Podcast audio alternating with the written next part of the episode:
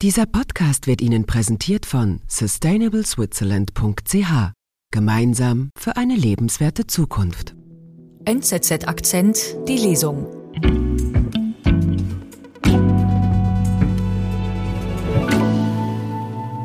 Seit ein paar Wochen gibt es jeden Mittwoch NZZ Akzent, die Lesung. Jetzt würden wir gerne wissen, wie dir die Lesung gefällt. Mit deinem Feedback kannst du die Lesung und die Produkte der NZZ mitgestalten. Wir freuen uns, wenn du bei unserer Umfrage mitmachst. Den Link dazu findest du in den Show Notes. Flynn Treadwin ist 16-jährig und bezeichnet sich als genderfluid. Angehörige sollten in einem solchen Fall vor allem neugierig sein. Mal Mann, mal Frau, dann wieder etwas dazwischen. Ein Artikel von Andrea Schmieder, gelesen von Lotte Haple.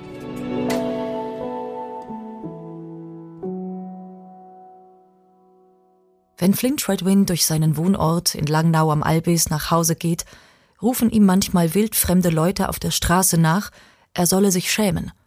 Oder sie solle sich schämen. Sie können mich wohl nicht einordnen und spüren, dass ich anders bin, sagt Flynn. Ich stelle durch mein Auftreten ihre Wertvorstellungen in Frage und vielleicht auch ihre Weltsicht auf die Probe. Seit etwas über einem Jahr geht es um die scheinbar alles entscheidende Frage.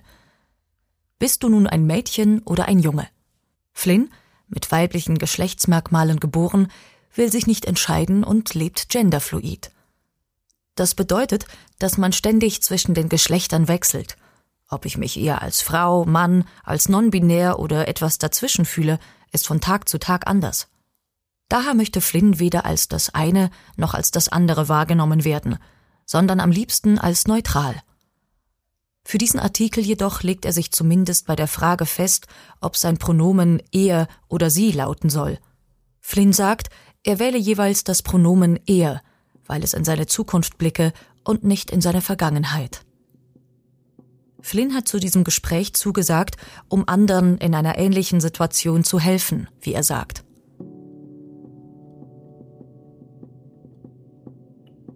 Als Flynn sich entschied, genderfluid zu leben, bat er seine Freunde, verschiedene Namen auszuprobieren.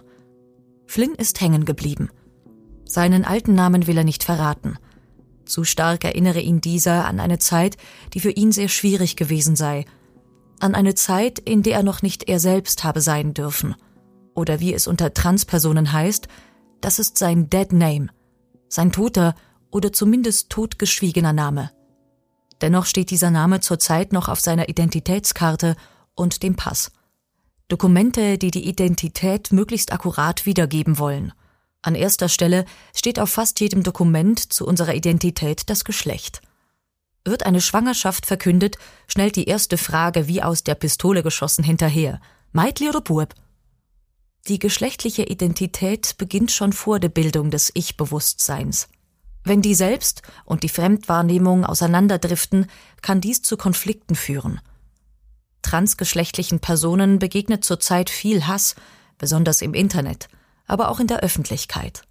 Gemäß dem Forschungsbericht der Universität Zürich zu Gewalterfahrungen im Kanton Zürich erscheint die Gruppe der nicht-binären jungen Menschen als insgesamt akut gewaltgefährdet und vulnerabel.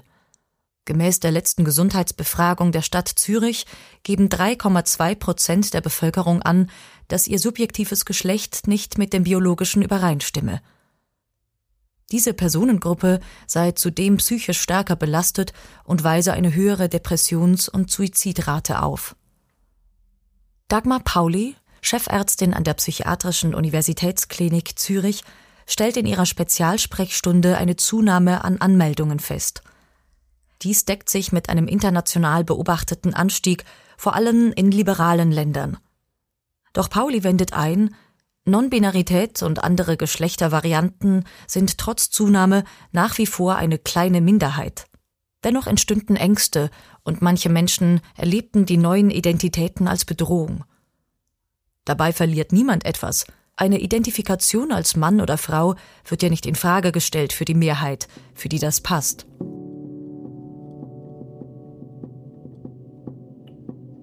Anfangs ist Flynn auf jede kritische Bemerkung eingegangen – aber er habe gelernt, dass das verlorene Liebesmüh sei und dass es für ihn nicht tragisch sein müsse, wenn jemand ihn nicht akzeptiere, sagt er. Er gibt aber zu bedenken, man muss nicht alles verstehen, um eine Person zu akzeptieren und zu tolerieren.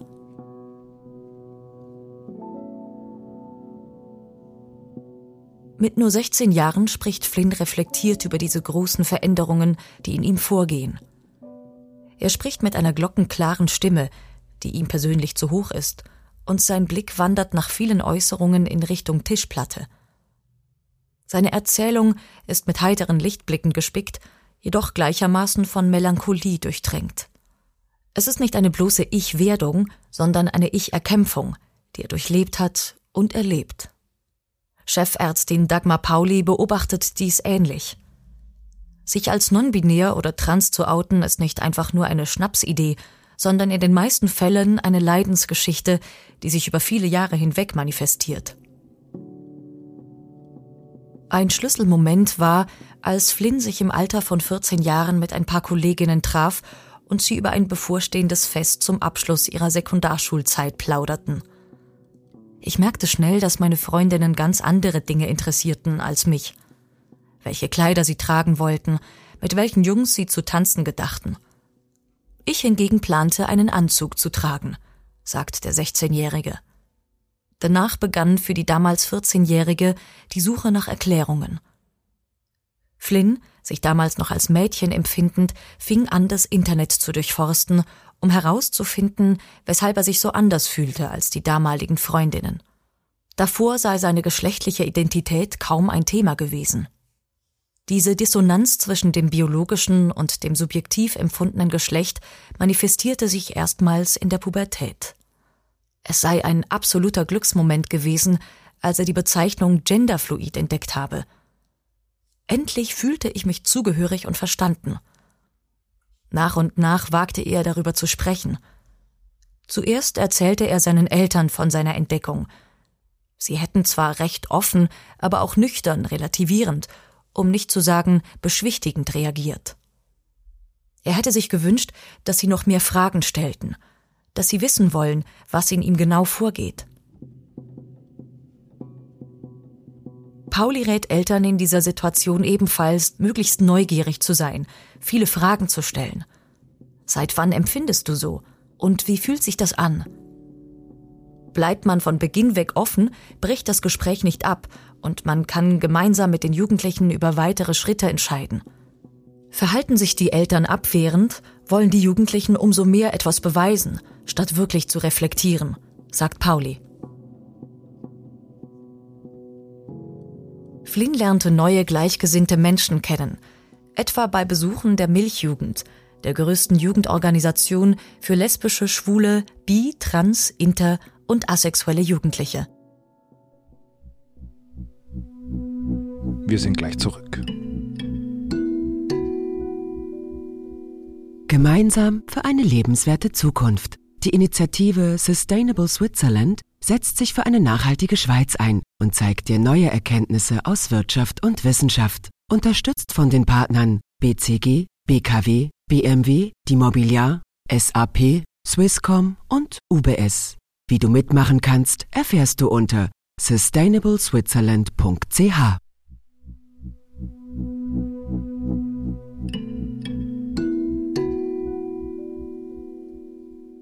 Als er dann als Gymnasiast am mathematisch-naturwissenschaftlichen Gymnasium Remibühl startete, war es für ihn die Chance, von Beginn weg nur als Flynn wahrgenommen zu werden.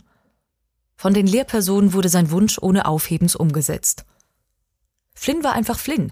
Die Klasse hat das gar nie in Frage gestellt, erzählt die Klassenlehrerin Andrea Weber. Unter den Lehrpersonen sei kurz die Frage aufgekommen, ob Flynn mit den Mädchen oder den Jungs turne. Er wählte die Option, mit den Mädchen den Sportunterricht zu besuchen. Diese problemlose Erfahrung von Flynn am Gymnasium deckt sich mit der Einschätzung der Chefärztin Pauli, dass in Lebensbereichen und Peergruppen mit höherer Bildung heute oft mehr Akzeptanz und Offenheit herrsche. Die Binarität von Geschlechterkategorien stellen viele dieser jungen Leute sogar grundsätzlich in Frage. Flynn fand am Remy Bühl zwei enge Freundinnen, mit denen er Musik in einer Band spielt – Er hatte in dieser Zeit eine erste Beziehung mit einem Jungen, den er bei der Milchjugend kennengelernt hatte. Es fühlte sich an, als hätte ich eine Maske abgenommen. Ich hatte endlich nicht mehr das Gefühl, mich verstecken zu müssen. Doch so einfach ist es eben doch nicht. Bei Familienfesten in Großbritannien tritt er beispielsweise immer noch als Mädchen in Erscheinung. Manche seiner Verwandten seien etwas konservativ und er wolle Auseinandersetzungen vermeiden.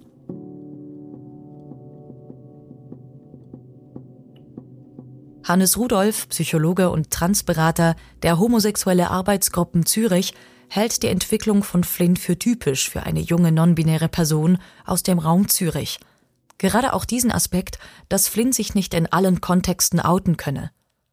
Jedoch, fügt Rudolf hinzu, sei das Phänomen keineswegs nur auf akademisch gebildete, junge, urbane Menschen zu reduzieren. Ich habe viele Gespräche mit Menschen über 60 und auch solche mit einer kognitiven Einschränkung, die sagen, sie empfänden sich weder als Mann noch als Frau. Zu Dagmar Pauli kommen auch schon Kinder im Kindergartenalter, vornehmlich Buben, die sich als Mädchen einordnen, was Eltern typischerweise mehr verunsichere als der umgekehrte Fall. Sie rät, für alle Entwicklungen offen zu sein und möglichst die Geschlechtervarianz in Vorlieben und Verhalten zu normalisieren. Diese Vielfalt bereichert die Welt. Erst im Rahmen einer Körperdysphorie, also des Leidensdrucks, der durch die Nichtübereinstimmung von körperlichen Merkmalen und Geschlechtsbewusstsein ausgelöst wird, die meist in der Pubertät auftritt, gelte es, jeden Schritt individuell und sorgfältig abzuwägen. Für manche ist ein Eingriff vielleicht zu überhastet, für andere kann eine Behandlung lebensrettend sein, sagt Pauli. Flynn hat durch seinen Wandel viel an Selbstsicherheit gewonnen und rät anderen in seiner Situation, für sich einzustehen.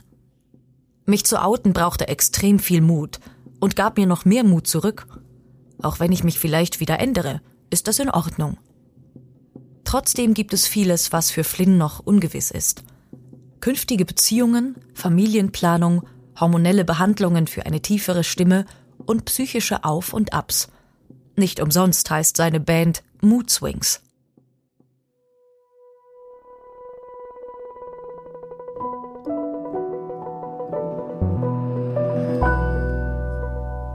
Das war NZZ Akzent die Lesung. Heute mal Mann, mal Frau, dann wieder etwas dazwischen. Ein Artikel von Andrea Schmieder, gelesen von Lotti Happle.